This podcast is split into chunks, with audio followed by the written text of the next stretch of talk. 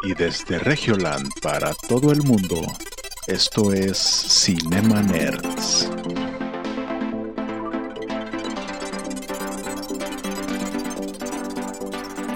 Bienvenidos a Cinema Nerds, el podcast en donde hablamos de películas, series y videojuegos.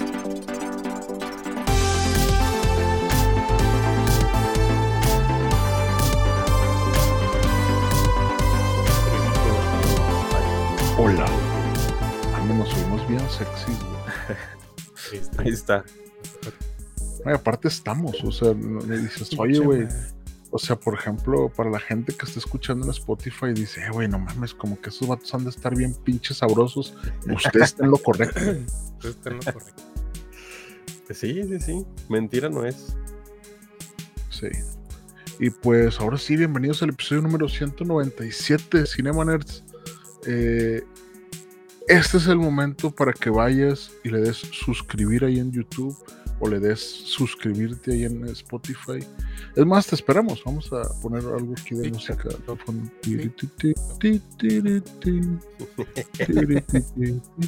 ¿Ya te suscribiste? Güey, dale, o dale like ahí al Facebook. O si estás viendo, estás viendo esto en un clip, dale, dale me gusta. Ve y síguenos a arroba en todas redes sociales. ¿A dónde nos pueden encontrar a ustedes, amigos Eric y Héctor?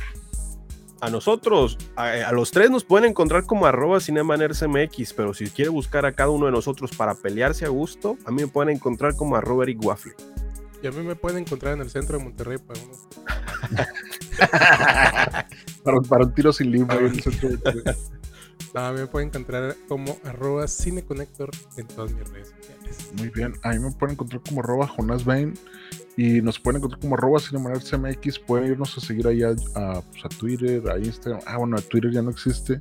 Pero como quiera, póngale twitter.com y lo más probable es que se abra una página. o sea. Esos van a ser las Sí. señales ya de chaborruco. No, pues métete allá al Twitter. ¿Al qué, abuelo? Al Twitter. Al Twitter. ex abuelo. No, que te metas allá al pinche Twitter, hombre. tío. Ponle ahí. Ah, Dile a Elon Musk, dile al pinche Elon Musk que lo vuelva a abrir otra vez. Oiga, no, la verdad es que ahorita Twitter, si usted se mete a Twitter o a x.com, no, no, no. No lo haga. hasta va a parecer que usted puso 3x.com. No, no, por está feo. Está fea la Está película feo. ahorita. Está Oh, en trending. Una persona que la verdad yo no tenía conocimiento de que existía. Se llama Kareli Ruiz. No sé si ustedes sepan de quién estoy hablando. Estábamos Ah, sí. debatiendo en si es filántropa, si es Playboy, si es la antítesis de Iron Man de Tony Stark. ¿Qué es Kareli Ruiz? Porque va- o sea, las características que detonan ahorita en redes sociales es altruista, filántropa, Playboy, todo esto. Y dices, es Iron Man, pues ya nomás le falta que, que vuele, literal. Sí, nomás Pero porque voló con. Oye, no, es que hay un trend donde al parecer perdón. Dice que en los comentarios, Kareli dice que es una vengadora nueva. ¿Qué onda, Sam? entró al MCU, güey. Honestamente, este MCU sí me gusta, dijo Mario Castillejos. No, no es cierto. Eh, es que aparentemente hubo un fan de Kareli Ruiz Ajá. que se, que se tatuó su cara en el Ah, hombro. sí, cierto. Entonces, eh, ella como recompensa le dijo, oye, pues, pues mira, podemos ir a jugar a la adivina quién a un lugar. Y dijo, ah, pues, pues está bien. Y, y adivina quién. Ay, Oye, no, qué feo. Qué, qué feo eso, pero pues como dice Eric, nos, no podemos encasillar a esta persona porque pues para todos tiene. Para todos. No, está no, no, no, pero no podemos en- encasillarla porque meses anteriores había donado hacia, ¿qué? A un, a una, ¿cómo se llama? Un lugar de mascotas, o sea, para que encontraran, a- a- o sea, es filántropa por el, el- el tema de que ayuda a otras personas Sí. y ayuda a otras instituciones con el dinero y después hace este tipo de cosas que dices, es Playboy, es Es, filántropa. es que es ¿qué filantropía también, Eric. O sea, Pues, simplemente ya está dando. dice casa, ni modo, toca tatuarse. Sí, eh, Ah, Yo pues no sé. está, dando 200 mil pesos a la persona que se tatúe su cara. Digo, esta no está información corroborada, pero no lo podría descartar como fake news todavía, porque podría ser real. O sea, la, la- la noticia completa es que un fan se tatuó su cara y Sí. ella dijo, pues yo te voy a recompensar, ¿no? Entonces por ahí se filtró un video de la recompensa. Entonces, eh, chingado, o sea, Spoiler, no es dinero. es, es- es- spoiler, eh, toda la raza, como que sintió envidia a la raza, porque Sí. todos empezaron a decir de que nada, que no duró nada, nada, que no hicieron nada, no, que me dan asco las, las puertas de los hoteles, no, se empezó la gente a decir así cosas bien raras, ¿no? Ajá. pero como dice Eric, ella es una persona que, oye, pues a- en agradecimiento, pues vamos a hacer, vamos a hacer, este, eh, pues no sé, no, no- no- la verdad no he visto el video, entonces yo me imagino que están jugando, pues no sé, como que al uno en, en un, en un lugar, Encima no- del no- no otro. sé. Si alguien nos puede decir de qué trata El uno este video. del otro.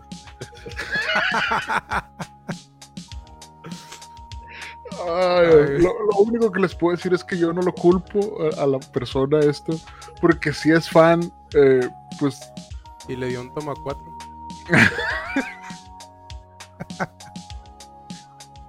chingado, güey, chingado, porque vivimos en esta ciudad, güey.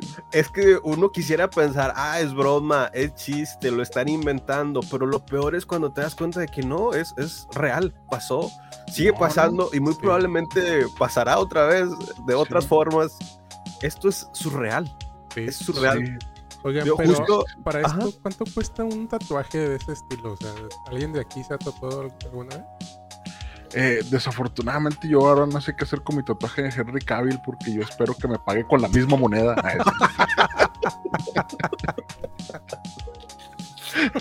Sigues esperando, sí, güey, sí. sí. Chinga. Oiga, yo aquí, yo, aquí- yo aquí lo traigo tatuado, oiga, yo, no sé, yo no sé. Ahí hay una muchacha que le pagó de esa manera. Yo, yo aquí estoy disponible, marco, ahí arroba, arroba Jonas Bain, ahí, ahí, me- ahí me escríbame un DM. Ay, no. Sí, pobres a los que se, se tatuaron el arquitecto Benavides hace poco que falleció, güey, o, o a Don Robert que tienen ahí. María Julia, ¿no? María- Sí, güey. Te va a regalar un pollo loco, ¿no, María Julia? Sí, güey. Pobre de la raza que se tatuó a AMLO, güey, que, que, pues ahí, ahí- ahí también les, les- los, va- los va a andar buscando. Sí, Pero Ay, pues no. esto, eso es lo que pasa en Regiolandia. O sea, Regiolandia se distingue por siempre, siempre mostrar como que esa parte surreal de México, pero llevada a un a- muy, muy lejos, ¿no? Muy. Es que también tú te pones a pensar en el día a día, en, en el transcurso cotidiano, vaya, de, de lo aburrido de la cotidianidad, que es la vida misma, México siempre es ese lugar que dices, wow, o sea, de alguna u otra forma te hace sentir un wow, ¿es en serio? O un wow, es, es real. Y esto es lo que no podrías experimentar siendo extranjero en otros países. Por eso que dicen, mi México mágico. E- En estos lugares, y también acá Saf me comentaba que eh, en Perú se vestían, o sea, se vistieron un de osito en Navidad para, para atrapar a dos mujeres y dices, los policías se visten temáticamente para atrapar y, y recientemente en Brasil se vistieron del Chapulín Colorado para atrapar a narcos y, y todo este tema de las drogas y dices, es que ¿cómo se les ocurre eso? Y solamente ocurre en Latinoamérica, ¿por qué? ¿Por qué no vemos este tipo de noticias en el extranjero? Pues Latinoamérica tiene un gran una gran creatividad y recursos infinitos con estos temas que nunca te vas a aburrir en tu cotidianidad. Sí. Es que el mexicano es creativo, nomás que no somos de primer mundo, ¿eh? Pero se nos Sí, es que cosas es- es- que nuestra realidad está muy de la chingada que tenemos que inventarnos una realidad alterna, güey. En la cual un vato le dieron un premio por tatuarse. Solo Latinoamérica dicen, pues, pues, sí. Pues sí. Y dices, ah, ya en Suecia, eh, en Polonia, no, no, no, México, Perú. Sí, fíjate que yo sí me he puesto a pensar en dónde pasan las cosas pues más raras y todo, pero yo creo que Rusia sí tiene ese punto en el que también pasan cosas bien extrañas, güey. Sí. pero a lo mejor no las vemos tanto porque no salen de, de, mismo- de- de Rusia tanto. ¿no? Ajá. ¿Mm? En, en- en Oriente, ¿qué será? China, Japón.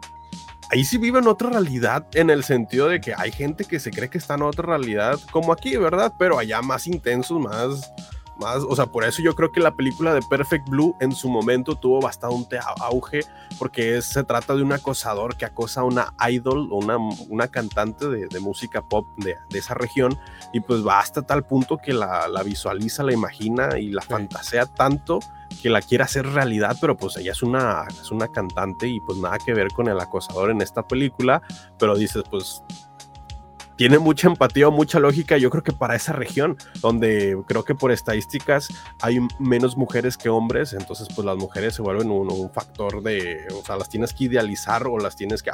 Hace poquito leía un artículo que decía que como había menos mujeres allá en Oriente que hombres, este, pues las mujeres incluso a veces tenían muchísimas opciones que elegir, pero que los hombres tenían incluso que pensar en compartir una pareja o quedarse sin pareja en esas regiones de allá. O sea, así como que... O, o se consigan atrapitos, no sé, pero pues mujeres no hay para toda la población de, de allá de Oriente. Y pues está drástico. Pues está raro, güey. Sí, Eh, yo creo que la, es la primera vez que yo he visto que a, que a un acosador que se tatúa la cara de una persona le dan un premio de este tipo, güey. La misma persona. o sea. En cualquier otra realidad le hubieran dicho de que no, carnal, ponle una hora de restricción porque pues a lo puede pasar algo, ¿no? Exacto. Pero no, de que no, güey, mira, vamos a poner un antifaz y aquí lo tenemos. No, pues, para, tra- para tapar su identidad y, se- y- y- y el tatuajote. Vamos, y la- Sí, güey, es que hay millones de personas con tatuajes en el hombro, güey. Yo quiero saber cuánto cuesta hacerte un tatuaje de eso. güey. Yo, o sea, ¿Cuánto te costará? Unos, unos 20 mil pesos. Fíjate que Ah, yo, te- yo tengo un compa que es tatuador, el es amigo de Valeria que se llama Dacer, él tatúa pero en blanco y negro. Pero pues él por un rostro así grande, pues debe, pues te- debe cobrar, no sé, güey, unos 5 mil pesos, 6 mil pesos. Ah, 5 mil. Entonces, eh, pues, pues ahí está, ahí, ahí está la fórmula. Puedes invertirle 10 mil pesos y pues no sé, güey. El, el detalle es que no, no sé qué voy a hacer con mi, con mi tatuaje de María Elena Saldaña que tengo aquí en el brazo. o sea. Está difícil, está difícil. Oh, no. Pero bueno, e- estas son una de tantas noticias surreales que han pasado en la semana que dirías, no me lo creo, se lo están inventando, pero les aseguramos que no. Quisiéramos, pero no lo Sí. estamos inventando. Quisiéramos que esto Sí. fuera una broma, quisiéramos que esto fuera un chiste que escribimos, pero no, es- esto está pasando en la ciudad de Monterrey. Eh, y otras cosas, ¿verdad? También, o- o co- cosas interesantes como, pues obviamente, eh, gente en San Pedro que le disparan en un restaurante y así es. Wow. O sea, nada bueno al parecer. eh, Sí, sí, sí. O sea, cosas buenas que tú digas, oye, pasó algo bueno en Monterrey. Pues, pues así que tú digas, no, güey, hace poquito una morra dijo chingaderas en el, dando el tiempo y hasta ahí. o sea. sí, Sí. sí, sí. O- oigan, pero traemos el resumen de lo que vamos a hablar en este episodio. Ah, sí, sí, sí. Sí, sí. A ver. Muy yo, bien. yo no, yo, yo no hablar, yo traía mi nota de Carelli y ya la di. Entonces, adelante. Bueno, personas que están allí escuchando este podcast o están viendo esta transmisión, quédense porque ahora sí vamos a comenzar con lo bueno que es el cine. En este episodio 197 de los Cinemaners hablaremos de temas como ya tenemos a los cuatro fantásticos. Además, hablaremos de temas importantes como el desempeño que tuvo la película de Madame Web, lo que se viene eh, próximamente como Deadpool, Godzilla vs. Kong X-Men que están de vuelta, Sony versus Disney está la controversia por Spider-Man, además de los anuncios de Borderlands y Avatar que en unos días se estrena en Netflix. Además, uno de los, varios de los cinemanes traen la review de Past Life o Vidas Pasadas, película que está nominada a mejor película en los Oscars este 10 de marzo. Quédate porque vamos a hablar de todos estos temas interesantes y muchísimo más. Ay, no. Oye, a ver, espérame, es que, es que ando buscando aquí. Porque eh, vi por ahí también esta película que se la recomiendo mucho. Es que no me acuerdo en qué plataforma la vi, pero Anatomía de una caída. Oh, sí, Anatomy sí, of a sí. Fall es un peliculón. ¿Ya la viste? Ya la vi. Es, o sea, es un es una peliculota, güey. Me- eh, me- merece la, la nominación de Justin, Tra- de este Justin Trait, que es mujer. Para toda la gente que decía, es que no hay mujeres nominadas. en la-". No, sí está nominada, güey. Ah, hasta se movió la cámara. Simplemente Greta Gerwig pues, no, no, no fue requerida en este, en este pool de nominados. Pero es una película bien fuerte. ¿De qué trata esta película? Un señor se cae. Os das cuenta que un- una persona se cae en su casa. Ajá.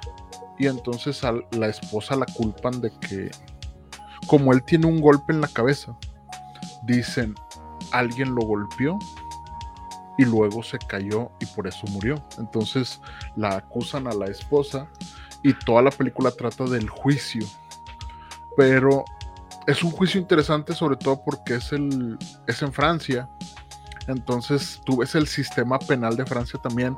Por ejemplo, el fiscal trae como que un uniforme así como que con una capa, güey, ese tipo de cosas que, es- que tú los ves en los jueces, pero pues es en otro lado, entonces, pero está muy bien escrita. eh, sale un perrito que te enamoras del, porque es un perrito que es de asistencia, porque el, el hijo de ellos es ciego y es testigo.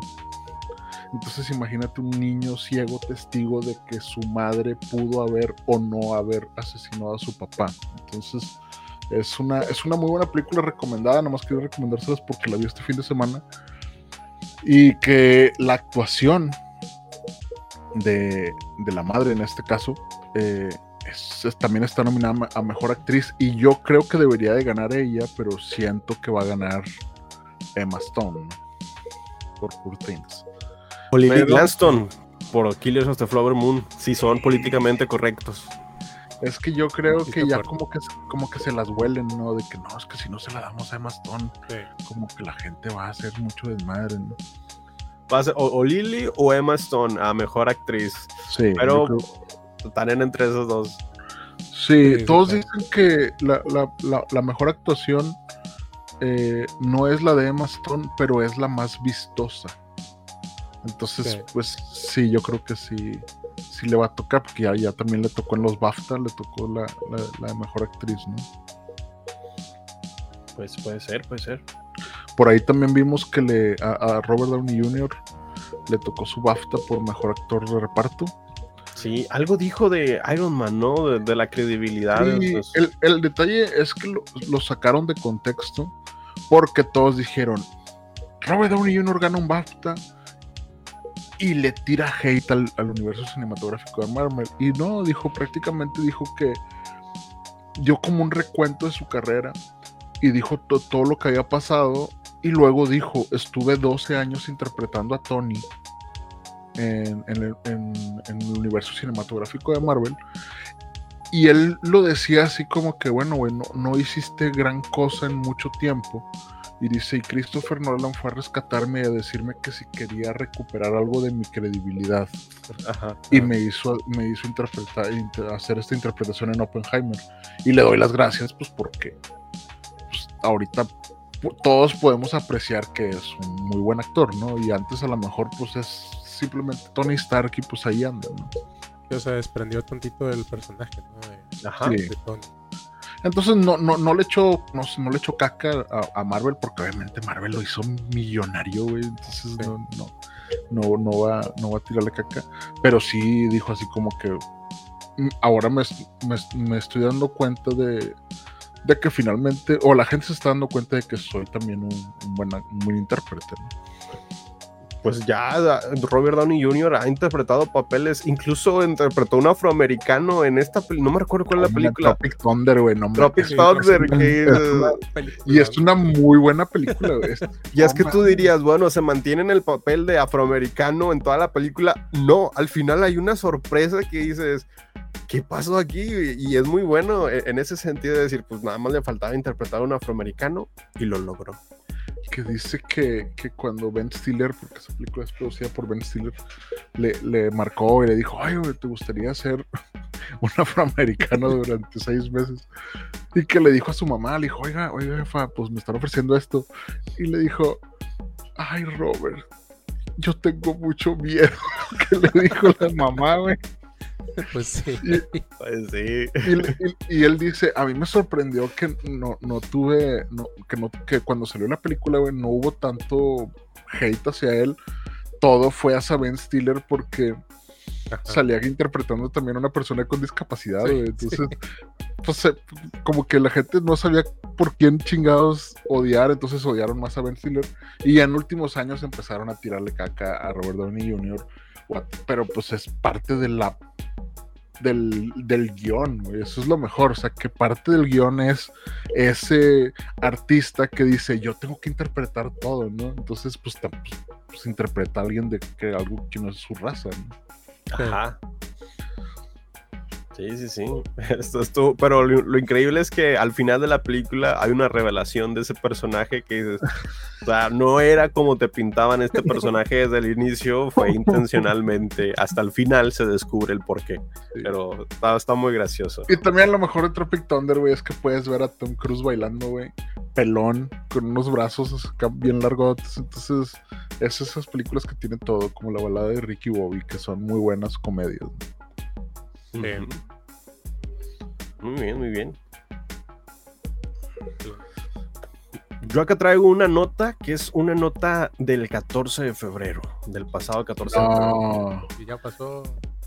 Y es que sí, sí, pero pasó después de los Cinemanes. Y recuerden Ah. que en cada episodio de los Cinemanes hay una recapitulación. Cuando se publica el, el episodio de los Cinemanes, automáticamente en ese momento empieza otra vez la recapitulación de noticias. Y Exactamente. Justamente fue el 14 de febrero, para que no se te pase nada y estés súper informado. Fue el 14 de febrero y para sorpresa de todos, porque nadie lo esperaba, una revelación por parte del MCU, por parte de Marvel, confirmando el cast de los Cuatro Fantásticos. Y pues en sus respectivas cuentas, eh, liberaron este póster de Happy Valentine's Day donde podemos ver al cast, al nuevo cast de los Cuatro Fantásticos con este tipo de post que dice feliz día de San Valentín de la primera familia de Marvel y etiquetan a Pedro Pascal, Vanessa Kirby, Evan Moss, Barchak y Joseph Quinn que automáticamente ya son nombrados los cuatro fantásticos como el cast de la sexta fase del MCU de Marvel. Y algo muy interesante es que si analizamos el póster, vemos que no están en la época actual, se ve un tipo de año, en este se especula que es los años de 1960 por el tipo de, de- de revista o periódico que tiene la mole acá en, en sus manos. Entonces, pues no sé qué ustedes qué piensan cuando ven este nuevo póster y este nuevo cast.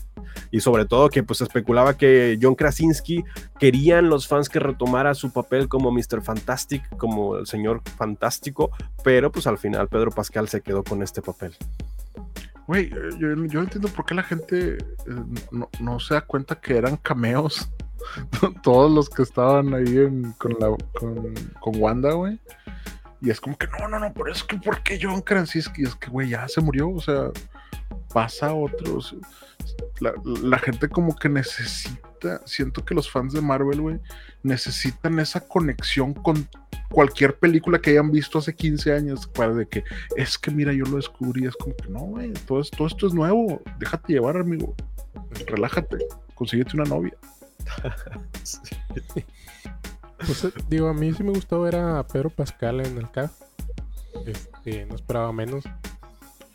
De los otros personajes. Yo, Joseph Quinn es el de Stranger Things, sí es este Sí. güey, pues, Ah, Sacaron un meme que decían cuando dije eh, ag- agarran al güerito de Stranger Things para la antorcha humana, no me refería a Joseph y que es el de es Eddie en Stranger Things, se referían al, al otro men, a este que es el es, no es a- antagonista, el hermano, el hermano mayor de esta Sí, muchacha sí. de la pelirroja. Y pues en el cast quedaría muy, muy bien como la antorcha humana, pero pues agarraron a Eddie y pues a ver cómo le hace, pero ya me Oiga. estaba con la otra idea. Pero ah, también esta semana surgió un rumor, ¿no? Que como que Henry Cavill está confirmado en el universo cinematográfico de Marvel y toda la gente decía que iba a ser Doctor Doom, pero dijeron, no, va a ser alguien más. The Beyonder. Entonces, yo creo que este güey va a ser el, el reemplazo de Kang, definitivamente. Es que, ojo, que en los Cineamaners, muchísimos episodios atrás ya habíamos especulado de Henry Cavill en su participación en Los Cuatro Fantásticos o en el MCU como un antagonista. Entonces, si latinamos, pues ya está, o es Doctor Doom, o es Stevie Yonder, o es algún personaje súper importante a nivel de Kang. Pero pues es Henry Cavill. Entonces, imagínate las posibilidades que tienen sus fuertes y fornidas manos. Ay, güey, ya me estoy haciendo. Ya se, me está antojando. Ya me acordé que tengo el tatuaje ya. Dice que Vanessa Kirby salió en The Crown, Rápidos y Furiosos, Napoleón, La Viuda Negra, Viuda Blanca, perdón, Misión Imposible. Y tiene una nominación al Oscar como mejor actriz por fragmentos de una mujer en el 2020. Mm. Sí, no, su Storm está guapota, güey. Se ve guapota. Digo, no es Jessica Alba, como anteriormente era, pero. Algo que me hace ruido a mí con el cast es que, o sea, sí son buenos actores, pero no son el top actores que contratarías para este tipo de películas. Por lo cual, creo que por la dirección, no sé si antes estaba en manos de John Watts y después está buscando un, director distinto para, para, esta película, pero no va a ser como esta película eh, increíble, fantástica, súper imponente, sino que va a ser más un tono más ameno, más cómico, más familiar, como lo fue Spider-Man No Way Home, a lo mejor, y puede que esté ambientada en los años de 1960. Pues lo que me llamó la atención del cast es que dije, a nivel presupuestal y a nivel de cast, cuando haces una película, ¿por qué ellos?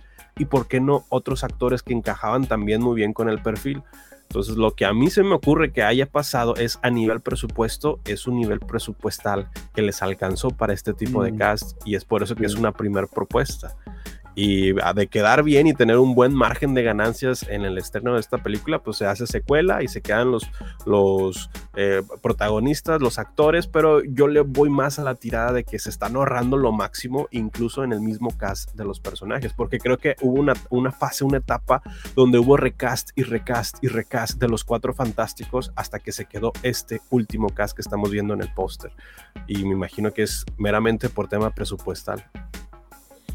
Sí, pero ustedes no creen que Pedro Pascal sea carito, o sea. Yo creo que no. Mm, no sé.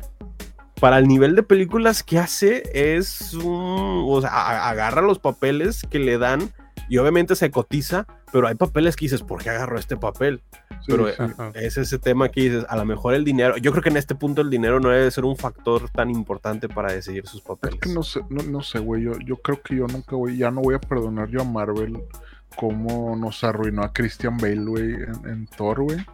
O sea, de que pudieran haber agarrado a esta persona y hacer este villano, o no sé, güey, o sea, pero no, no, lo, no lo aprovecharon para nada. Sí, sí, sí, sí. Entonces ya veremos, ya, pues, pues ya veremos. O sea, hay algo en el MCU que está como que hirviendo, pero siento que como Madame Web no le fue tan bien, empezaron a sacar todas estas noticias de que mira los cuatro fantásticos y. o sea, así como que mira, todavía vienen cosas buenas, por favor. Hicieron un, chorro de, de, promoción, de marketing, estuvo fuerte, o sea, en todos lados. ¿Madame Web o qué? Madame Web, sí. En todos lados veías Madame Web, ver cine ahora. Oye, güey, ¿sí, vieron a Dakota Johnson en El Escorpión Dorado, güey? Ah, sí, sí, también. Sí o sea, yo, yo, dije, voy a ver los primeros minutos, güey, pero realmente me chuté el episodio completo, que la verdad es que no es un episodio como el de Escorpión, que son, este duraba como 15 minutos, güey. Ajá.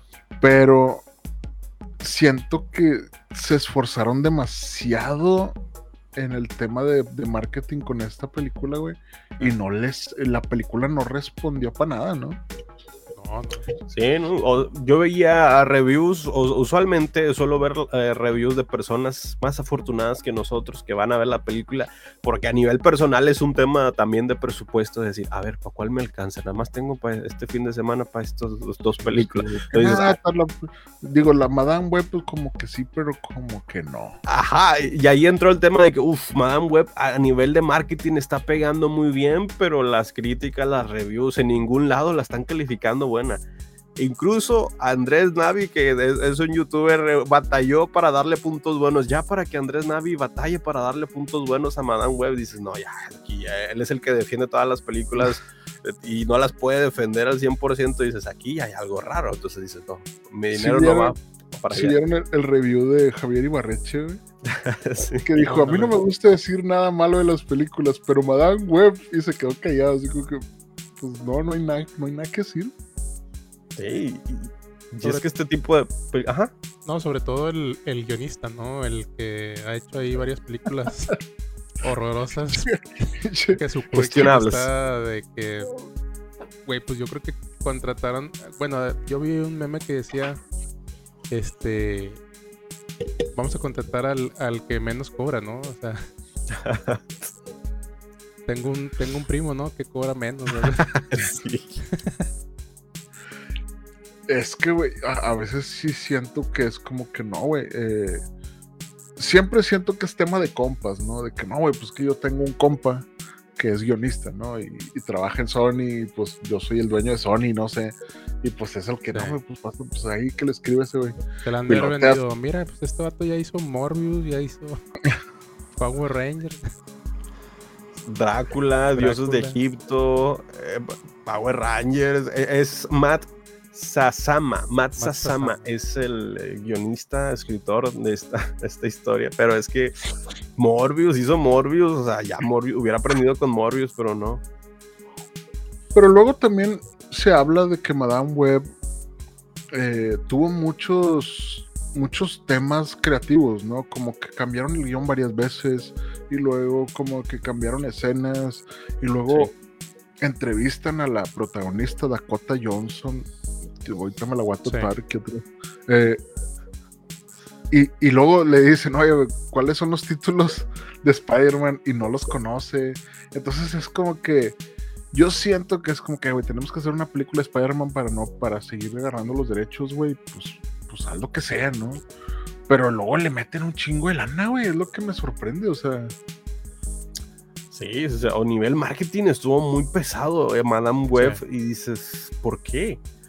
O sea, debería ser una película tan mala que se vuelve buena y que hay que ir a verla a ese punto pero es que cuando tú ves, eh, incluso ves spoilers, me alcancé a ver spoilers de la parte final ahí en TikTok de la gente que sube los spoilers y ni, los guiones ni los diálogos eran buenos, el guion no era bueno, el final no era bueno, te vendían los trajes de, las heroínas eh, en, la, en el tráiler y al final solo aparecían menos de, cinco minutos en la película, en el corte final y dices, pues fue marketing, fue puro marketing toda la película.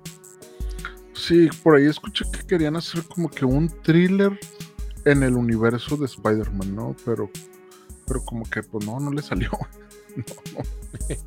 No, no. no, no. tiene pie de cabeza, pero nomás es esta mujer siendo bonita y, y pues a lo mejor, pero pues mejor ve 56 of Grey, si quieres ver eso. Pues, pues lo mejor es esta Sidney Sweeney, ¿no? Ah, sí, sí, sí. Digo.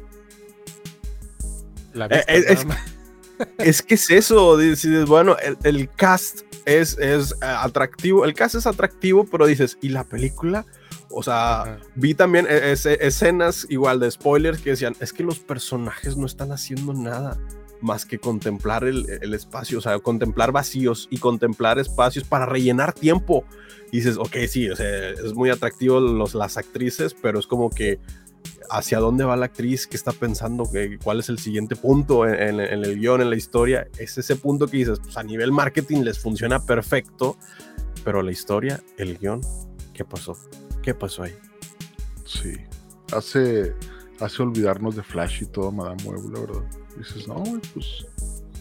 Creo que fuimos muy duros con Flash. Te perdono, Flash.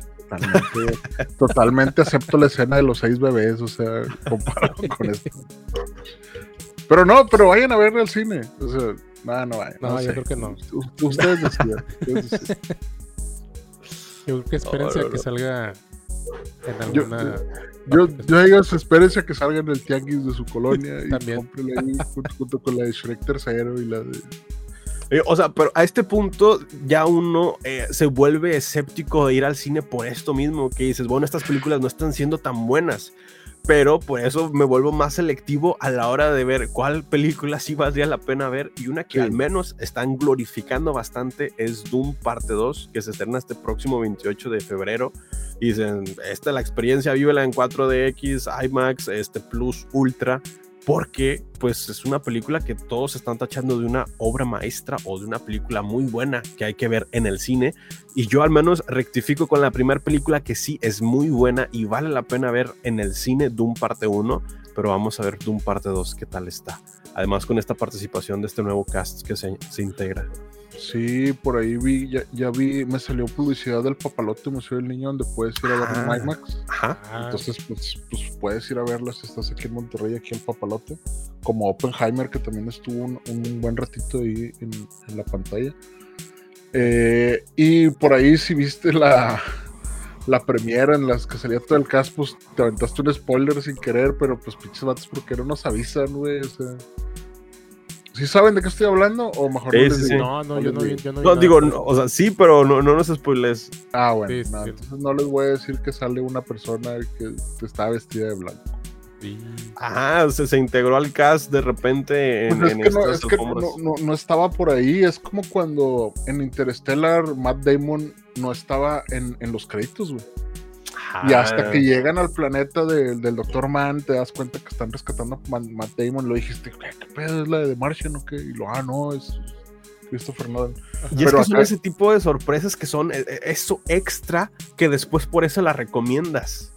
Sí, exactamente.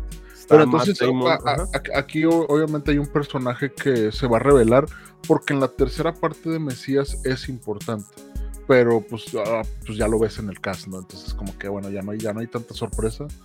Pero por ahí leí muchas opiniones de la crítica y todos están, haz de cuenta que se están tatuando el, el, el ¿cómo se llama? El gusano de Duna en la espalda porque todos dicen que es una obra maestra y que Denis nació para hacer estas películas.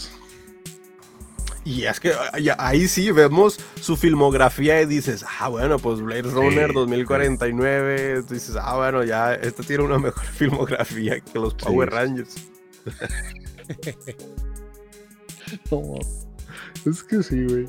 O sea, hay gente que nació para esto y hay gente que nació para ganar dinero haciendo esto, pero no es buena haciéndolo. Entonces, porque estoy seguro que el guionista de Madame Web le, le, le ha de ir muy bien, güey. Sí, o sea, este señor debe ser un millonario con la cantidad de marketing y la gente que fue a ver la película para comprobar si era tan mala. Este, pero. Pero a qué costo, a qué costo. Oigan, pero ¿cuándo tendremos Dune en México? Dune 2. ¿Ya está en el cine ahorita? 29 de febrero. 29 de febrero. Ok, todavía tengo chance de obligar prácticamente a Valeria a ver Dune parte 2 para poder ir al cine Agustín. Sí, yo ya estoy ahorrando para que sea 4DX, de que ah, le avienten arena y, lo, y los gusanos. Y te coman los gusanos. Ay, no mames, aquí anda la Zendaya vestida de citripio, no mames. ah, eso ayer estuvo raro, pero bueno. Da de qué hablar la película. Sí, nada, se, se- se va a poner bueno. Aparentemente va a ser una trilogía, entonces, bueno, si le va bien a esta parte 2, que todos están alabándola, que yo creo que también para que la gente vaya a verla al cine. Y la verdad es que tú la puedes ver en HBO Max y el sonido es sorprendente, pero cuando la ves en, en- en el cine, el sonido hace la película totalmente. El, el diseño sonoro es muy, muy bueno. y, y que no es para todo el mundo.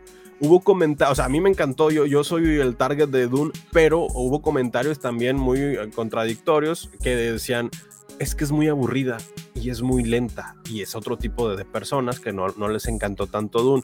Y luego dijeron, es que es muy lenta y aburrida y, y política, es como Star Wars. Y ahí yo me acomodé los lentes y dije, de hecho, Efectivamente se basaron. Sí, se basaron en Doom para hacer Star Wars, pero pues digo, pues hay, e- es ese tipo de gente. Si te gusta Star Wars, te va a gustar Dune. Claro. Te, te va a encantar Dune. Pero si no te gusta Star Wars, muy probablemente no te guste Dune. Va muy Sí. por el mismo estilo. Sí, exactamente. Sí, no, definitivamente. Y no es una lectura para todos, güey. O sea, eh, pero sí podría decirse que es una película. No, es que no pasa mucho, pero realmente es que pasa todo. Pasa lo que tiene que pasar, pasa lo que tiene que pasar. Al menos en la parte 1, pues obviamente te plantean todo el, todo el lore que es esta, esta especie, ¿no? Cómo hacen los viajes interestelares, cómo los Harkonnen se tienen que ir y tienen que llegar los, los Atreides, todo. Está todo planteado para que se agarren a pasos ahorita en la 2. Entonces ya, ahora sí vamos a ver golpes, quiero pensar.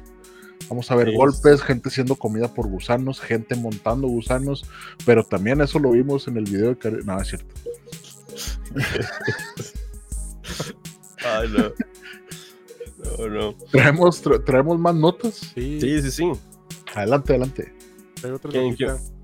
Dale, dale, dale. Y es que HBO mm, Max, o bueno, ya, es- ya nomás Ya va a se llama cambiar. Max, nada más, ¿no? creo que ya va a cambiar a Max. Entonces, bueno, Max. Este lanzó eh, recientemente la película de Asteroid City, que ya la pueden ir a ver Ah. en, este, en estos precisos momentos. La Excelente. película de Wes Anderson, que la verdad, si son fans de, de estas películas de Wes Anderson, les, les va a gustar. Definitivamente hay personas que no les gusta este tipo de temática, así como ya sabemos cómo son, pero definitivamente sí, sí la tienen que ver. Tienen, si tienen HBO Max. Y hasta aquí, miren. Sí, el, el, Tiene buen cast, el cast de Asteroid City es así de que pura estrella, ¿no? sí, por Sí. puro estrellita. Está Scarlett Johansson, está No, está este, a- Adrián Brody, Timothy, Timothy Timothy, Chamalet. No, están ahí. Tom Hanks. Ben, eh, este no, este Michael Scott iba a decir de The Office, no, es Ben Stiller. A ver, es que aquí, A ver, aquí están ¿qué? todos, mira. Ahí te va. Sí, ya- es Michael Scott de The Office. Jeffrey Wright, Brian Cranston, Edward Norton, Margot Adrian. Brody, eh, Rupert Friend. Maya Hawk, Steve Carell, Steve Carell, ahí está. Matt Dillon, William Defoe, Margot Robbie, no, Jake- y Jeff Goldblum. O sea, tiene un cast así cast, perfecto, Hasta Jeff pero, Goldblum. pero, Goldblum. pero creo que la gente sí como que dijo que estaba un poco lenta, ¿no? Pero pues sí, es que está lenta, o sea, es, es este, de este estilo de Wes Anderson que ya nos tiene acostumbrados, pero obviamente hay gente que no le gusta este estilo. a, a Wes Anderson no tienes que entenderlo, tienes que disfrutar su estética y decir, no, me qué hueva ser ese pinche director porque yo no controlaría eso. Sí. Ahí está complicado. Sí, porque son, son planos este, muy estéticos, ¿no? Muy, um, a lo mejor, un poco vacíos de un lado, pero llenos del otro, este, muy perfeccionista en puntos de fuga, este, no sé, tiene, tiene su chiste, ¿no? De hacer estas películas. Pero sí, cre- creo que tiene un guion un poco simple Sí, y por eso la gente como que no le, no no le llamó mucho, pero si eres fan de Wes Anderson o quieres iniciar a ver a Wes Anderson, ve Asteroid City y luego ya te ves, ya te vas para atrás y ves Fantastic Mr. Fox o Isle of Dogs y todas, el Gran Hotel Budapest y todos esos. Ujú. Sí, tiene buena filmografía. Sí, digo, tiene una calificación de 5.8 de 10. O seis Wow. Entonces, digo, no es la mejor de Wes Anderson, pero puedes empezar. Sí. No, es que sí, sí tiene mejores. tiene- De hecho, hay, hay, varios cortos también de Wes Anderson en el en Netflix. Entonces, eh, Sí. te puedes ir a ver los cortos primero, que sale por ahí Ralph Fiennes, salen varios, varios gente de calibre, de gran calibre haciendo estos cortos. Y luego puedes ir a ver Asteroid City a, a HBO Max. A Max. A Max. Max. Ay, ya, no, ya, no, ya no podemos decir HBO Max porque Ya no nos llega HBO, eh, eh, HBO nos va, no- nos va a demandar si utilizamos HBO. Yo lo que creo es que HBO va a guardar muy bien sus propiedades y las va a quitar de Max y luego, y luego no, nos va a hacer una, una plataforma aparte. Guarden este episodio 197 porque así va a pasar. Chale.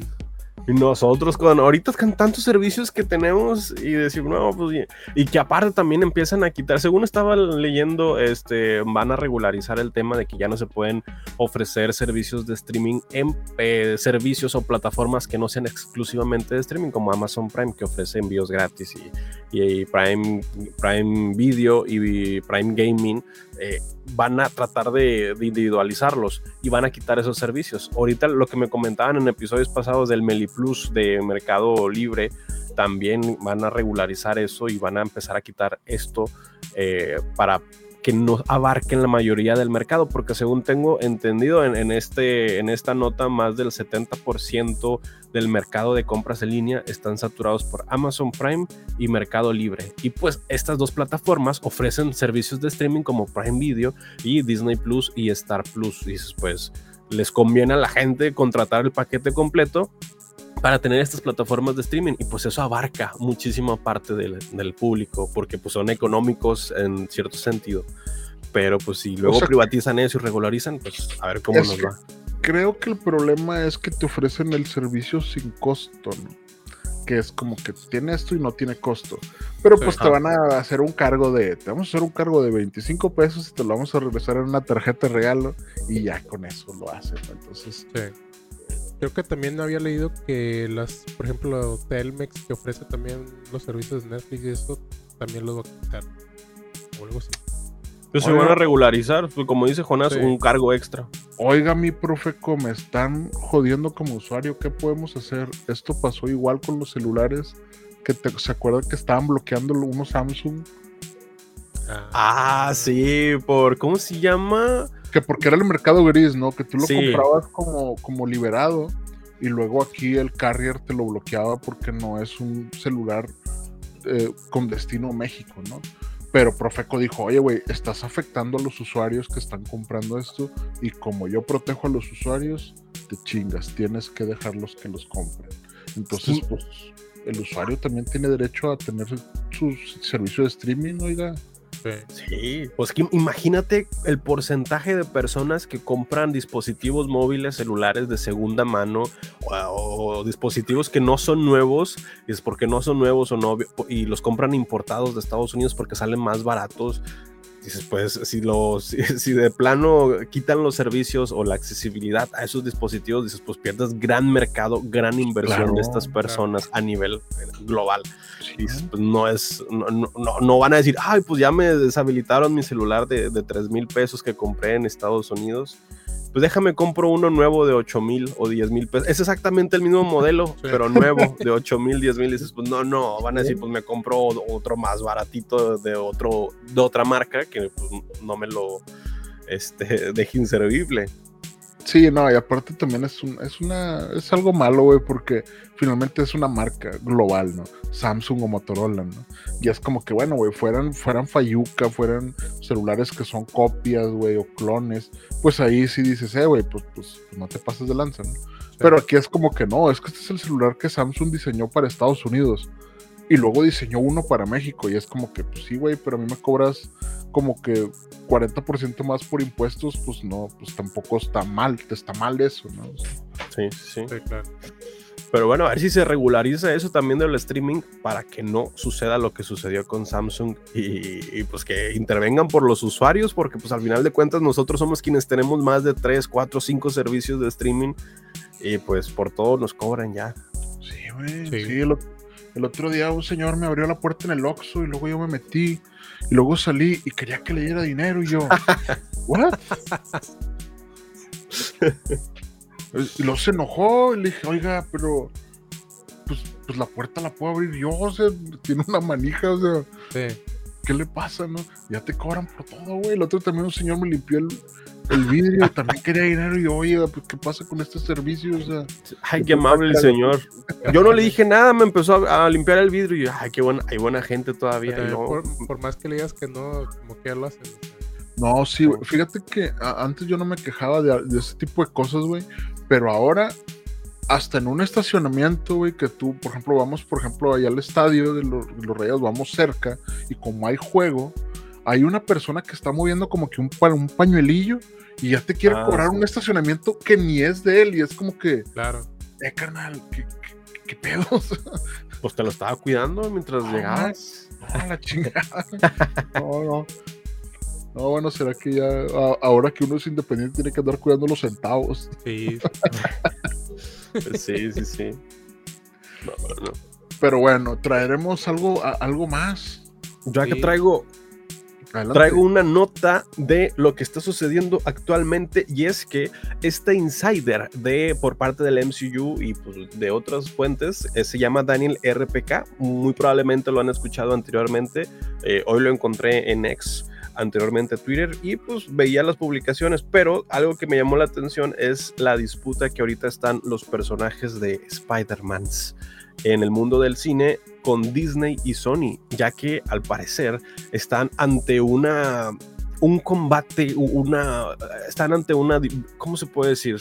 Aún no se ponen de acuerdo para llevar el futuro del el personaje en el cine porque pues en la última entrega con Tom Holland pues se va a, una, a un final en donde el personaje pues va a ser más de calle, más de combatir el crimen, se ve más aliado con Daredevil, algo crímenes más pues de, no tanto de supers, sino pues crímenes a lo mejor eh, tira más para mejores guiones por ese tema como lo fueron las series de Daredevil, pero pues Sony quiere el tema de los multiversos y retomar y exprimir esa vaca del tema de los multiversos, del tema de los distintos Y pues al parecer pues quien es Kevin Feige quien tiene que poner eh, pies y cabeza al futuro de Spider-Man y para ello, para ello está buscando un nuevo director. Porque anteriormente eh, quería que John Watts eh, traerlo de vuelta para dirigir esta película, esta cuarta entrega, pero pues al final creo que John Watts creo que se dio un tiempo o desistió de la dirección de las películas por un momento y Kevin Feige tiene que buscar otro director pero eh, Tony Rodman, quien es el presidente de Sony, insiste en el tema de, la licencia para ellos y poderle dar tema al multiverso con estos Spider-Man. Recordemos que anteriormente era como que préstame un Spider-Man, ándale, préstame a, a Tobey Maguire o préstame a Andrew Garfield, pero préstame un Spider-Man. Y pues ahorita pues las licencias son de, de Marvel. Y pues ustedes cómo ven esta disputa entre Disney y Sony, el futuro de Spider-Man y hacia dónde creen que va. Ya, dénselo a Sam Raimi, hombre, ya, que. ya, que ponga a bailar los cuatro Spider-Man vestidos de negro, güey. pues sí, güey, qué mal. Sí, güey. Eso sí sería cine. Es que, güey, siento que Sony lo ha hecho muy bien con la Cross, con Into the Spider-Verse. Pero, y también con Spider, con Tom Holland lo ha hecho bien, güey, pero. Eh, sí siento, güey, que aquí es donde ya se nota la codicia, ¿no? Que es como que necesito más dinero de esta propiedad, güey. Y entonces ahí es donde empieza a hacerse todo bien pedorro, güey. O sea, cuando no es por los fans o cuando no, cuando es por el dinero, empiezas a quererle dar a los fans cosas que te piden y no siempre nosotros tenemos la razón. Güey. Sí, o, empieza a sacar licencias de los personajes. El muerto con Bad Bunny, que al final, gracias a Dios, se canceló. Después, pues, la licencia, o Craven el Cazador, que se está retrasando la película y las fechas. Dices, pues es que son personajes en solitario que les planean hacer su película. Dices, pues están exprimiendo lo, máximo que pueden a nivel de marketing y a nivel de, de negocio. Y es eso que dicen que esperan que Craven recupere algo que no le ha dado Madame Web o Morbius o, o bueno, Venom creo que sí, creo que sí les ha jalado, pero güey, Craven no va a hacer eso por ellos, o sea, no, a menos de que sea un muy buen guion o, algo así, pero no, no creo que no, no va por ahí, güey, no, va por ahí. Así es, así es. Pero bueno, pero bueno. Pero, bueno, cada quien, cada quien. Mientras se decide el futuro, nosotros estaremos impacientes. Bueno, lo ah, ah, retomando una nota anterior, no mencioné la fecha, pero con los cuatro fantásticos que da inicio a la sexta fase de Marvel, ya tenemos una fecha tentativa y es el 25 de julio del 2025. O sea, hasta el próximo año. O sea, va a competir Fantastic Four con Superman Legacy, güey. Sí. Ah. Exacto. Es la que le van a poner ahí enfrente, güey. Y ahora eh, podría estar Henry Cavill en un guiño en los Fantastic Four. Si es de Beyonder, DVD. Si es Doctor Doom, DVD. Entonces yo creo que por ahí va a ser la cachetadilla esa de, de Henry Cavill al, ya no ser Superman, ¿no? Sí, sí. Va a estar bueno. va a estar bueno, va a estar bueno. La verdad es que ahora con la de Argyle, güey, que yo sí dije, bueno, pues hay que verla, pues es Henry Cavill. Y luego vi... ¿La viste? No, no la vi, güey, pero Ah. vi, un, vi un comentario, güey, que hay, hay una escena en la de Misión Imposible en la que sale Henry Cavill, que es donde se Ah, sí. pelea en el baño, ¿no? Ah, la Que- del, que- del martillo. que como que prepara los, los puños. Sí, los Y luego vi, vi un comentario que decía, güey, hicieron una película entera de esa escena. Digo, bueno, pues es que, es que Henry Cavill, pues, tien- tiene cosas que ofrecer. No, no sé qué tanto, no sé qué tanto, pero tiene cosas que ofrecer. Pero la verdad es que hay mucha gente ardida, güey, con James Gunn y con DC, Sí. ¿no? Que de Sí, hecho, sí, sí. No, no sé si vieron por ahí lo de Batman Beyond. ¿Sí, sí lo vieron? Sí, No, no la sí, vi. sí. Ahí tenía la nota. Adelante, adelante. Ah. Bueno, pues- la tienes. Para los directores o los artistas creativos de Spider-Man Across the Spider-Verse habían presentado esta propuesta de Batman Beyond y ya habían hecho incluso el esquema de las artes conceptuales de cómo luciría. Ahí los compartimos en redes, pero que al inicio decían, no, no, no, este, gracias, pero no, este, ahorita no están nuestras prioridades. Pero en este punto se quedó en un tal vez, gracias, pero puede que se haga, tal vez.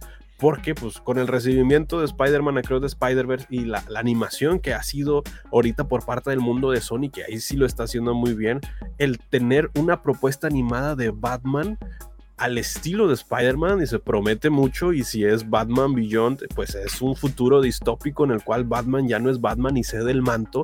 Dices, hay mucho material en cuestiones de historia, de guion y de desarrollo que se puede explorar y pues si es animado, pues en cuestiones de producción el cielo es el límite. Sí, sí, y- pero el, detalle es que, digo, no entiendo a la gente, güey. La gente está de que, ¿por qué cancelaron DC esto? Y lo de que, eh, güey, no había planes de hacer esto, güey. Simplemente hubo gente que dijo, oye, güey, te picho esta idea, mira, güey, pues, lo que podría ser Batman Beyond. Y le dijeron, oye, güey, pues sabes que nosotros no tenemos en nuestro futuro hacer nada de Batman Beyond, pero pues está chida la propuesta. No decimos no, pero no decimos no. o sea, está bien. Y es que cuando vean todo el hype que va a hacer esto por parte de las redes sociales, van a sentir una presión invisible de tenemos que hacer esto porque veamos por donde veamos los tiempos, los costos de producción y todo, es rentable si lo equiparamos a entregas anteriores de este tipo de, de, de dirección y de artistas, como lo fue Spider-Man Into the Spider-Verse y, y Spider-Man Across the Spider-Verse. Dices, bueno, si salieron estas películas y fueron taquilleras, un giro ahora en el mundo de DC, pues también sería beneficioso y los fans no estarían en desacuerdo con ver un arte muy similar, pero con otro tipo de personajes y otro tipo de historia. Al menos yo estaría de acuerdo. Pues sí. Sí.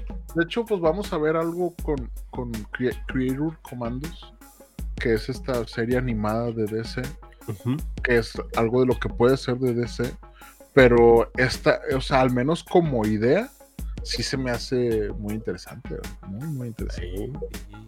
Es que ya no es el personaje Batman, es el quien le cede el manto Batman. Dices, pues aquí le puedes explorar otro tipo de historia, otro tipo de desarrollo, que los fans no están tan apegados con la historia de origen de Batman Beyond.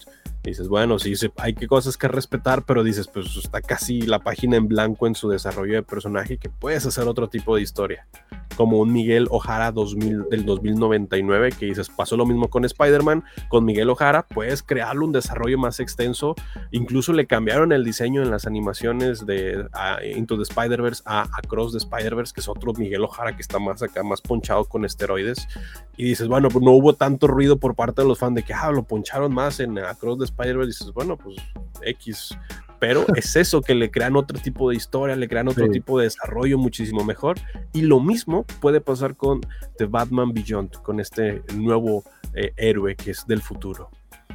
Ya veremos, ya veremos, porque ahorita con la carencia de ideas y el vamos a hacer el remake de Moana 2, o sea, ese tipo de, ese tipo de ideas, güey. Es como que no, güey, o sea, entonces, se, requieren este, estas, estas buenas ideas. Ya veremos. Es que siento que, que DC está renaciendo. El detalle es que cuando está renaciendo algo, eh, la especulación en el internet podría matarlo sin siquiera comenzar. Oye, Eh, pero el otro, día, el otro día volví a ver Guar- Guardians of the Galaxy 3, güey. Y, y es una muy, muy buena película, güey. James Gunn se pasó de lanza con esa trilogía, se pasó de lanza con Suicide Squad. Entonces yo creo que va a ser, es, es- es un buen, es- va a ser un buen comienzo. Esperemos que sí. Esperemos que sí. esperemos Yo que les sí. traigo, Aparte, ah, adelante, adelante. yo les traigo dos este, noticias rapiditas. Una es que este jueves llega Ang. Llega Ah, Avatar, la leyenda de. Ava- de Avatar. De Ang. Sí, sí, sí. Ahí con sus compañeros, Katara, Zuko, Ang y... eh, ¿Quién más? Este, el tío... eh, Airo. eh, cosa, cosa. Es que Zuko, no, yo no Sokka. conozco nada de Avatar. Y pues bueno, ahí, ahí este, este jueves ya estoy 100% listo para verlos.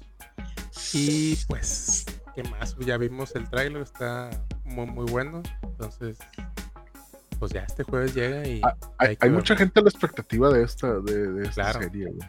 Sí, ahorita ya hay personas que ya vieron el primer episodio y parecen Sí. ser críticas positivas, pero no del todo. Entonces vamos a ver el viernes a ver qué tal. Porque Ah, en, bueno. en anteriores episodios mencionamos sobre los creadores de Avatar se salieron en 2020 del proyecto. Entonces, ¿por qué los creadores de Avatar se salieron de su propio proyecto por diferencias creativas?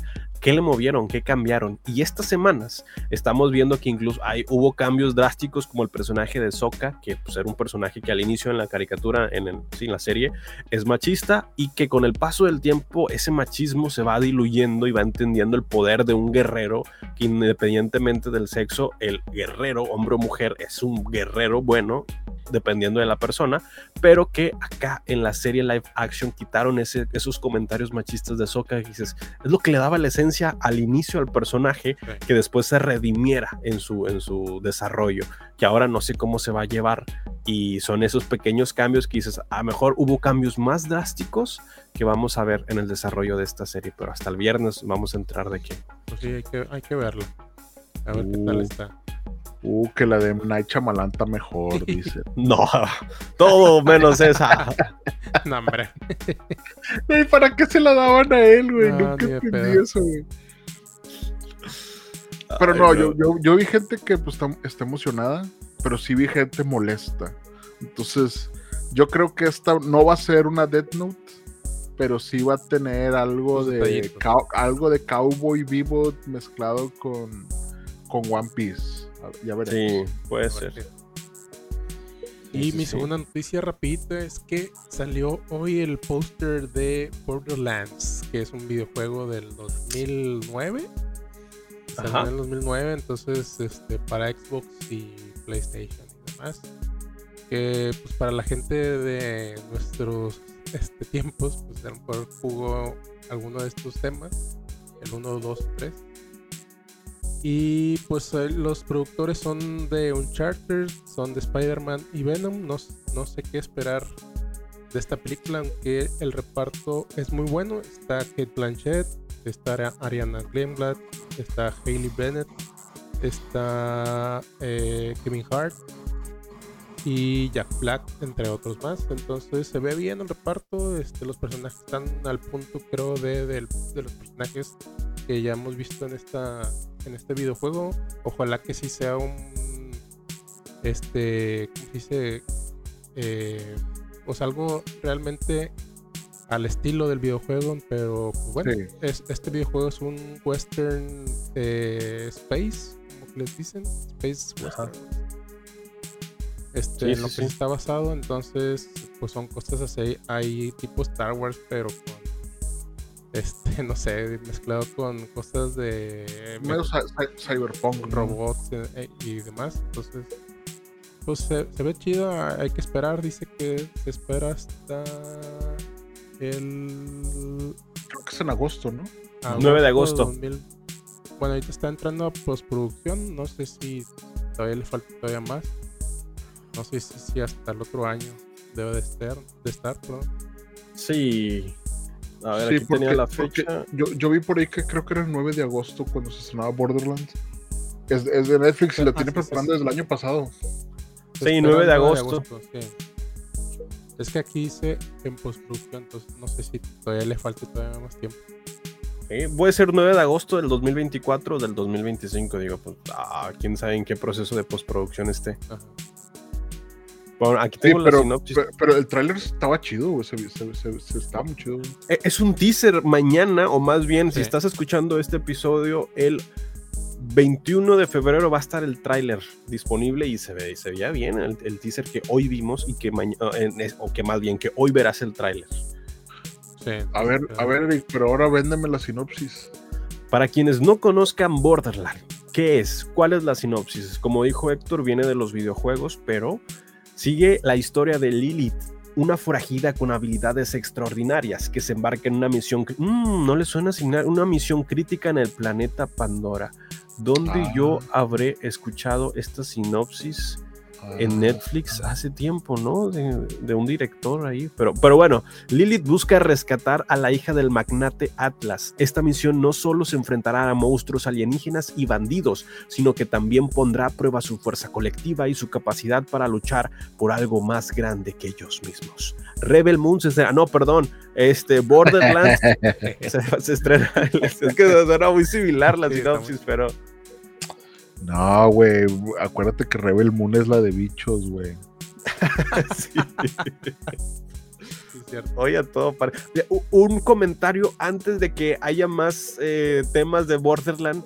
Si no han jugado el juego, empiecen a comprarlo ahora. Sí, ahorita que está barato cuando salió Telazo Foss, yo estaba en 300 pesos, no, 280 pesos mexicanos, 350 pesos. Dije, ah, al, rato lo compro, sí lo puedo comprar. Salió Telazo Foss, la serie, subió a 700, 800, 1000, 1000, no sé cuánto, o sea, subió a los 1000 pesos mexicanos. Dije, no manches.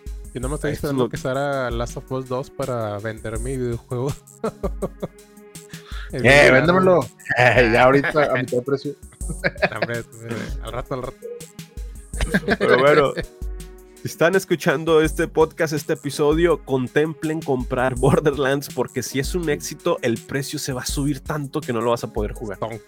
Sí, sí. Y compren Dogecoin y Bitcoin también. y Abonia. Sí, no, no, sobre todo Natura. Natura y ese, ¿cómo se llama? el level y compren todos esos. A las señoras, esos emprendedores, cómprenle algo, porque esos señores están sosteniendo su casa con vendiendo cremas y perfumes. Ah, sí, no, eso es la neta, la, neta. La, neta, aquí una vecina vende unos perfumes y el otro le compré uno y era un muy buen perfume, güey, y no era nada caro. Y en vez de Christian Dior se llamaba Cristi, se, llamaba, se, llamaba, el bicho Cristiano Ronaldo. no, no, no, eran de esos piratas, o sea, ah, eran de una marca, eran de una. Es más, aquí está. ah, no, no es cierto, este es el que me regaló mi carnal, pero es este. Ajá, antes nos hablas.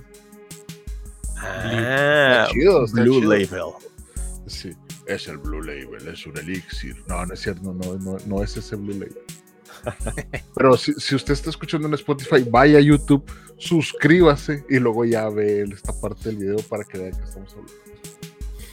Es más, si usted se tatúa la cara, la cara de si Jonás. si usted se tatúa la cara de cualquier Cinemaner o incluso su arroba nada más, le vamos a regalar una pizza de Little de César. Nosotros se la vamos a entregar en un cuarto en el, en el hotel de los chinos ahí en la carretera nacional. Ay, no. Oiga, ¿nos, iremos ya al review o traemos algunas notas finales? No, ya. Ya terminé. Sí, yo creo que ya, ya, vamos terminando. Ya nomás el, el comentario rápido que le estaba checando Borderlands 2. Anoten que ahorita está en 179 pesos mexicanos. ¿Cuántos dólares serán? ¿Qué, creo que están en el, en el Game Pass, ¿no? De Xbox, si tienes Xbox. No, sé. Bueno, ahorita están súper baratos. O sea, 179 pesos mexicanos no, son más de que de 20 dólares, no son más de 20 dólares. Son casi son 20 dólares. Y va a subir, y va a subir de aquí de 20 dólares para arriba, a partir de mañana. Y espérense nomás por las elecciones para que vean cómo 600, 800 pesos va a subir. Sí. Sí. Bueno, les tengo notas rápidas ya para nomás para pasar a la review de manera rápida y nota rápida número uno. Recientemente en estos días salió un nuevo tráiler de X-Men 97 no sé si lo vieron pero pues Ah, sí. para los que son nostálgicos de la serie va a haber una continuación después de la muerte de eh, eh, El profesor Ch- el profesor X. Y pues bueno esta serie se estrena el 20 de marzo en Disney Plus. O sea, ya el, próximo más el próximo mes y creo que sí le van a poner Lobezno en la traducción española. O sea van a continuar lo de Guepardo no sé si Guepardo pero Lobezno sí en Es que lo ves, España. no es en España, ¿no? sí pero bueno está, Sí. está interesante para ver la continuación. Digo, no esperen mucho, es una serie de los, no- de los 90, no es como que van a meter más desarrollo así súper oscuro. Sí, yo creo, yo creo que van a seguir la línea que seguían en esa, en esa época, pero con muchísimo más producción. Sí, Eric, pero estás lidiando con fans que no entienden eso. Ellos Ah. van a decir que por qué no sale nada del multiverso. Van a Nerfearon a la sí. Rogue o a la Titania, también estaba viendo de que, ah, la nerfearon. Sí, mira lo que le hicieron a mi pequeña muchacha porque le quitaron pompas. ¿no? No. Pero bueno, eh, que dice que solo se nerfearon a un personaje. Así es, dices, así es. Saf. Pero hablando de, ahora sí, si quieres fanservice, otra nota rápida es que el 28 de marzo, no sé por qué, pero se va a estrenar Godzilla X Kong, el nuevo imperio, de donde vemos a Godzilla en Super Saiyajin Rose y a, y a Kong Rose. con el guantelete. Dices, Sí, ¿por sí. qué? Pero dices, pues porque Está debe bien. haber esa fase, ¿no? Esa fase. Ya, ya, ya van a empezar con esas pendejadas, ¿no? De que no, güey, Sí, le va a hacer una, le va a hacer una Hekidama, mira, fíjate. Sí, sí, sí. Lo peor es que creo que hasta cierto punto lo hacen conscientemente. O sea, porque harían una película con estos, estos elementos? Dices, tiene que vender de alguna forma. Pero bueno, el 28 de marzo, que es el próximo mes, además de que otra película que se viene este año es el 26 de julio de este año, se viene Deadpool 3, que ya vimos avances en el Super Bowl de esta, de esta serie, de esta película, perdón. Y un tema importante es que el 10 de marzo son las premiaciones de los Oscars y ante esas medidas Netflix optó por liberar su película nominada a mejor animación de, por parte de la Ah, plataforma sí, ni mona. Nimona. Entonces, si quieres ver Creo. Nimona, está completamente gratis toda la película en YouTube.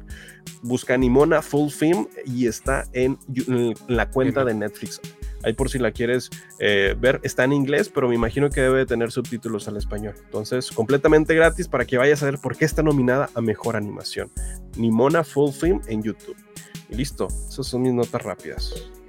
Muy bien. No, no, vámonos, vámonos directo. Vámonos. Cuéntanos, Eric, cuéntanos por qué Past Lives está nominada a mejor película en estos Oscars. Fíjate, yo pensé que estaba nominada a Mejor Película Extranjera, pero luego ya me No, no, estoy... mejor película. No, Sí, es- me sorprendió, digo, ya para que dije, no, no creo que, pero bueno, vamos a iniciar con Past Life. Past Life es una película bastante interesante porque cuenta estas historias de vidas pasadas. Y vidas pasadas se refieren a estos dos protagonistas. Entonces, tú imagínate que estás en una situación a lo largo del transcurso de tu vida donde hay decisiones que tomas y hay decisiones que no tomas. Y las decisiones que no tomas son tan importantes como las decisiones que sí tomas. De esto y de muchos temas más trata Vidas Pasadas. Una historia en la cual vemos a dos personajes. Aquí tenía la sinopsis, déjenme ver si, si se las encuentro. Sí, aquí tenía mi review.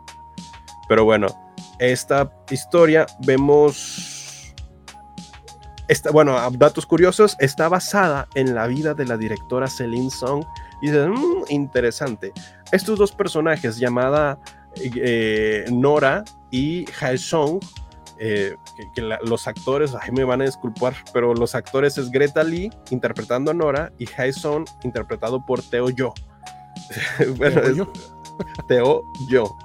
Pero bueno, Hae Song y Nora en la película. Un chingo de xenofobia en este podcast. es, es la historia de ellos dos y de cómo mencionaban algo en la película muy interesante que es el Jin, Ji-un, Ji-un, ay, un- disculpen otra vez las palabras, pero hay, Es- hay ciertas es, palabras es in you, le dicen. In you. in you. In You. que... Ándale.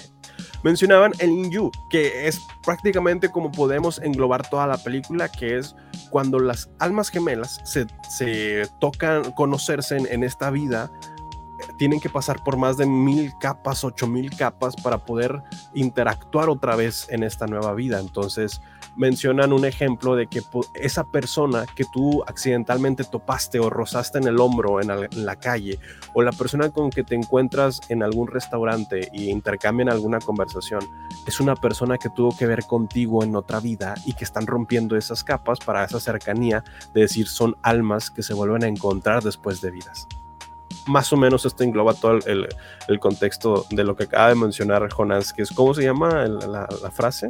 El in you, es como que in you, pues así, le decían, ¿verdad? Sí. Ahí disculpen mi coreano masticado, pero es que tengo varios años que no lo, que no lo, no lo, practico, Es como las vidas pasadas, ¿no?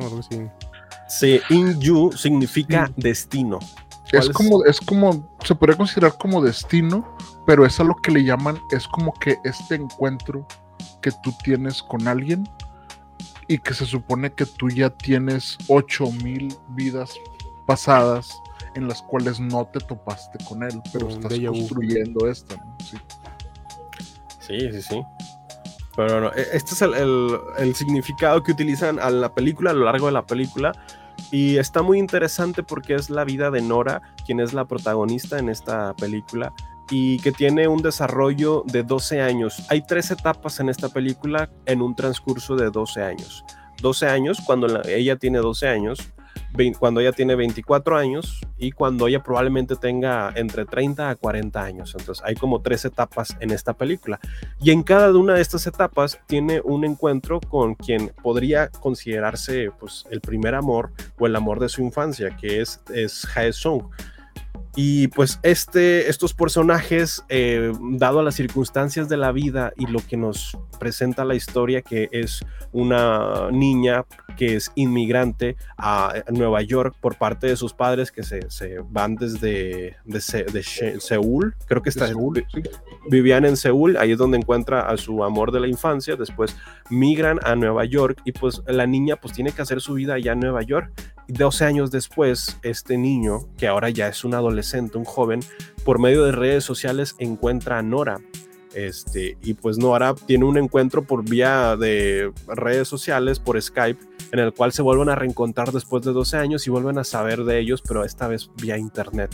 Después hay otro tema 12 años más adelante, pero es este proceso de este primer amor, de estas decisiones no tomadas, de estas decisiones que me hubiera gustado decir, me hubiera gustado despedirme, me hubiera gustado hacer, que pues tiene consecuencias 12 y 24 años en el futuro y el cómo las decisiones del día a día, de lo que se toma y de lo que no se hace, afectan en este transcurso cuando más crecen, más responsabilidades tienen, ya se encuentran comprometidos con otras personas en el sentido de, pues, de la vida misma y pues tienen que tomar decisiones y entender cómo es el proceso del amor, del el desapego y de estos ciclos que no cerramos a lo largo de la vida. Entonces, se me hizo una historia muy bonita porque es es muy realista en el sentido de, pues así es la vida. Ah, yo fue la sensación que me quedé de que, pues así es la vida, ¿no? Es como que hay decisiones que decides no tomar, hay decisiones que tomas, hay cosas que ni siquiera están en tu control, que la vida misma te pone en esas situaciones y pues independientemente de lo que decidas o no, pues la vida te va moviendo. Y esos son esos tiempos que dices, son decisiones que tomé, que no tomé, o qué significa esta persona para mí en esta época o en esta etapa, o qué significa ahora o qué significaba antes. Todos estos temas del amor a lo largo del tiempo y las decisiones están muy interesantes, por eso me imagino que estuvo nominada a mejor película, pero les spoileo y les adelanto que lamentablemente no tiene un desarrollo muy sustentable, muy sólido como para que pueda ganar a mejor película, pero se me hace una película muy bonita, interesante. No sé a ti qué te pareció, Jonas. Sí, o sea, yo, yo, yo la quise ver porque dije, ¿por qué esta película está nominada como mejor película? Pero luego te das cuenta que tiene esta historia que sí finalmente es como muchas personas decían en internet, güey, cuando salgas de ver esta película vas a quererle marcar a tu ex. No le marques, güey. O sea, no, no, no. ¿Por qué? Porque si es ese, sí te da ese feeling de, güey, y, y, y qué hubiera pasado si yo me hubiera quedado con mi primer amor. ¿no? Que- Mi novia me dijo antes de entrar, vamos a ver la película, pero no le marques a tu ex después de verla. Claro que no, que es confianza. Y luego ya vi la Pero- película y dije, ay, Sí, pero o y sí tiene esa capa, pero yo creo que eh, sí va más profundo por el, más va por el, más por el tema de la, de la migración, ¿no? de cómo eh, estos niños, porque te los retratan de un principio que son estos niños y ella le dice, yo me voy a casar con él, ¿no? Pero luego finalmente es como que es que yo quiero que ella tenga un buen recuerdo porque nos la vamos a llevar a Estados Unidos. Entonces ese buen recuerdo es el cimiento de ella, ¿no? Que dice, yo cuando llegué a, Estados Unidos, pues lloraba todos los días. Y luego me di cuenta que a nadie le importara. A nadie le importaba que yo lloraba. Entonces, pues dejé de llorar y dejé de extrañar y empecé a hacer mi vida, ¿no? Pero como es la historia de esta directora, sí siento que obviamente romantizó de más, pues obviamente tiene que hacer un drama, no, no creo que sea tan real el tema de, de, ah, pues, ¿qué, qué, qué pasa 12 años después de que me reencontré con esta persona y qué pasa 24 años después? Pero tiene estas cositas que a mí, a mí me gustaron, por ejemplo, el, el esposo, que se llama Arthur, que Ah, sí. finalmente ella, pues obviamente hace su vida, se casa con alguien en Estados Unidos, y es este Arthur, ¿no? Pero y luego 24 años después, este, este amigo de la infancia decide ir a Nueva York. Y entonces él le dice, oye, güey, yo no voy a evitar que tú convivas con, con tu amigo, o sea, y prácticamente le dice, yo sé que a lo mejor él es más que yo, porque yo tengo 8 años de conocerte y tú tienes 24 años de conocerlo. Entonces, esa actitud de ese vato, dije, no mames, güey. Eh, son de esas cosas en las que retratan a los vatos como deberíamos de comportarnos, sino de que, pero ¿a poco vas a ver a ese vato? No, porque te vas a ir con él. No, güey, o sea, oye, güey, eh, tiene un amigo de la infancia, lo va a ver, van a ir a lugares, van a, lo, lo va a pasear, güey, no- y, tú, y tú no debes de tener problema con eso, ¿no? Entonces, me gustó mucho la actitud del marido, me gustó mucho el mensaje que le da, que es como que como que el vato se da cuenta de que, oye, güey, esto es algo más grande que yo. Pero le da la confianza a la esposa de, pues tú sabes, ¿no? Dale, ¿no? Entonces eso se me hizo chido, pero al final sí creo que es un drama más del tema de, de lo que dejas atrás, güey, cuando tienes que irte a otro lugar.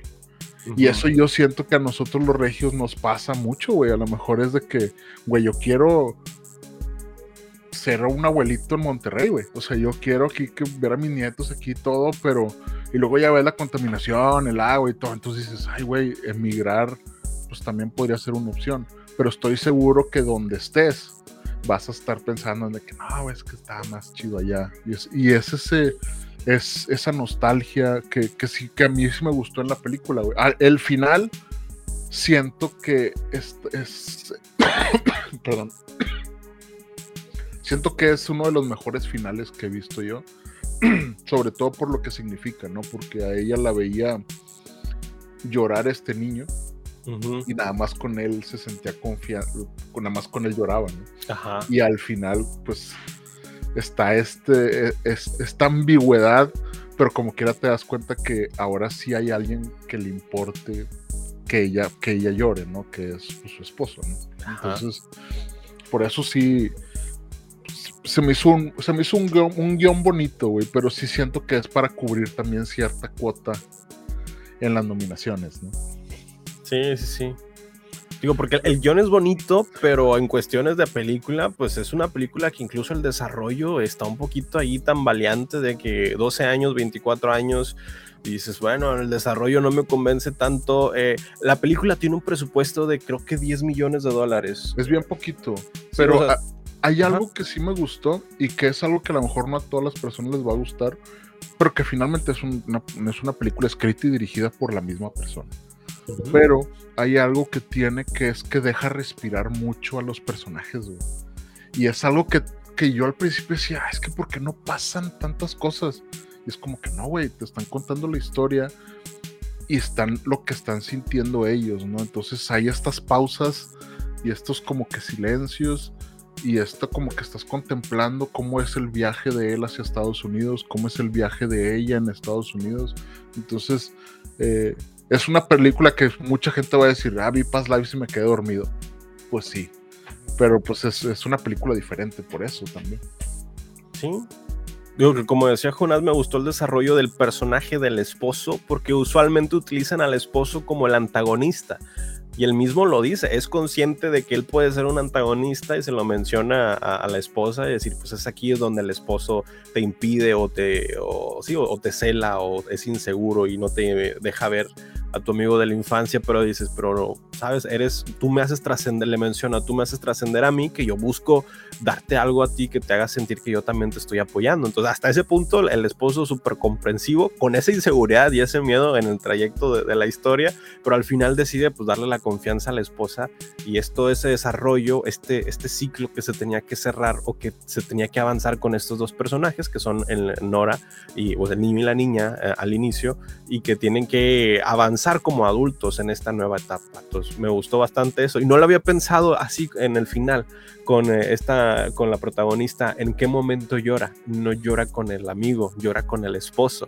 Y eso es un momento muy importante porque es lo que decías, el, el niño, quien ahora es el muchacho, estaba con ella cuando ella lloraba y pues era su, su, lugar seguro, su persona segura para estos momentos. Pero al final pues nos retrata de otra forma, de decir pues esta ya mujer encontró ya su lugar seguro al lado de su esposo y pues le da un, un avance a la relación incluso de ellos dos como amigos o en el tiempo y le da otro avance a la relación en matrimonio de, la pareja. Entonces, muy interesante, muy bonita. Sí, hay, hay de estos temas de, de amor, de, de, un poquito de drama. No, no creo que estaría que ganara a mejor película, sería muy raro, pero pues está nominada a mejor película. Sí, no. No, no, no pues, muy bonita, la verdad, pero si no eres de este tipo de, películas eh, un poquito contemplativas, un poquito lentas, de ver a los personajes sintiendo emociones en pantalla, como que, pues, ¿qué va, va a decir algo? No, no, no, está sintiendo. Ah, bueno, sí. va a hacer algo, ¿no? Simplemente está contemplando cosas. Entonces puede aburrir, te puede aburrir, pero si eres de estas personas que le gustan estos planos contemplativos, es una muy bonita historia. Y sobre todo es una película que para que veas con tu morrita, güey, y luego le digas, ¿a quién, quién estás pensando? ¿A quién estás pensando? si quieres, vete con él. Yo soy maduro. si quieres, vete con él. no, no, pero sí, o sea, sí podría prestarse a, al, tema de la caca fría. No sé si ustedes sepan el tema de la caca fría. A ver. se los voy a platicar, ¿no? Hay veces que uno eh, termina una relación. Entonces tú dices, güey, es que esta relación es una mierda. Entonces la terminas, ¿no? Entonces, esa relación era una mierda. Entonces, pero hay veces que la mierda durante mucho tiempo se pone dura. ¿Sí? Y tú la podrías dejar ahí y se ve dura y pareciera chocolate. Entonces cuando regresa alguien, tú dices, ah, mira, es que esta persona yo me acuerdo que era muy bueno, no te acuerdas de las cosas negativas, te acuerdas de las cosas positivas. Entonces tú le quieres dar una oportunidad a esa persona. Pero te das cuenta que estás agarrando un pedazo de caca pensando que es chocolate, pero cuando te la comes sabe caca. Entonces es exactamente lo mismo. O sea, no, esta película no es para que le des una oportunidad a tu ex, no, simplemente es para que puedas cerrar este ciclo o puedas llorar de duelo por lo que dejaste pasar, porque lo que viene es lo mejor. Bueno, al menos eso lo interpreté yo así. Entonces, pues es una muy buena, es una, es una, entiendo por qué está nominada a los porque sí, sí está, está muy bien. Sí. Muy, muy buena película. Recomendada solamente si te gustan estas películas contemplativas de, drama, un poquito de drama, no tanto de. Estas películas coreanas. Sí. Y de amor. Eh, sí, un poquito más maduras, pero sin escenas de sexo. maduras en el sentido emocional y crítico pensante, de decir, ah, mira, me estoy desarrollando como un humano. Sí, no, no, tan maduras como las de Emma Stone, de que, ay, oye, ah, fue, oye, espérate. Pero se agradece, se agradece. Dice casa, no sex, no watch. Oh, bueno, pues, pues pueden ir a ver el trending topic de NX de Carelli. Todavía sigue ahí, entonces, pues, si quieren dormir calientitos. Pero bueno, creo que este fue el, final del episodio número 197. ¿Ustedes qué opinan? Sí, sí, sí. Bueno, pues ya, despídelo, despídelo, ¿no, Héctor? Y este fue el episodio 197 de los Cinemaners, donde hablamos de los cuatro fantásticos. Hablamos de Madame Web, de Deadpool, de Godzilla vs. Kong, de los X-Men que están de vuelta y de Sony vs. Disney, Borderlands y Avatar próximamente. Y nos vemos la próxima semana. Nosotros nos puedes encontrar en las redes sociales como. Ahí me encuentras como arroba y a mí me encuentras como arroba Eric Waffle. Y a mí me encuentras como arroba cineconector. Y a nosotros nos puedes encontrar como Cinema Nerds MX en todas las redes sociales, en Apple Podcasts, en eh, pues demás sitios para que nos para que te suscribas y nos vemos la próxima semana a las 9 de la noche cada martes. Nos vemos. Nos vemos, nos vemos. Descansen. Descansen. Bye. Gracias por escucharnos. Búscanos en redes sociales como Cinema Nerds MX, en donde no solamente hablamos de cine, sino también de series y videojuegos. No olvides seguir este podcast, darle like y suscribirte. Gracias. Hasta la próxima.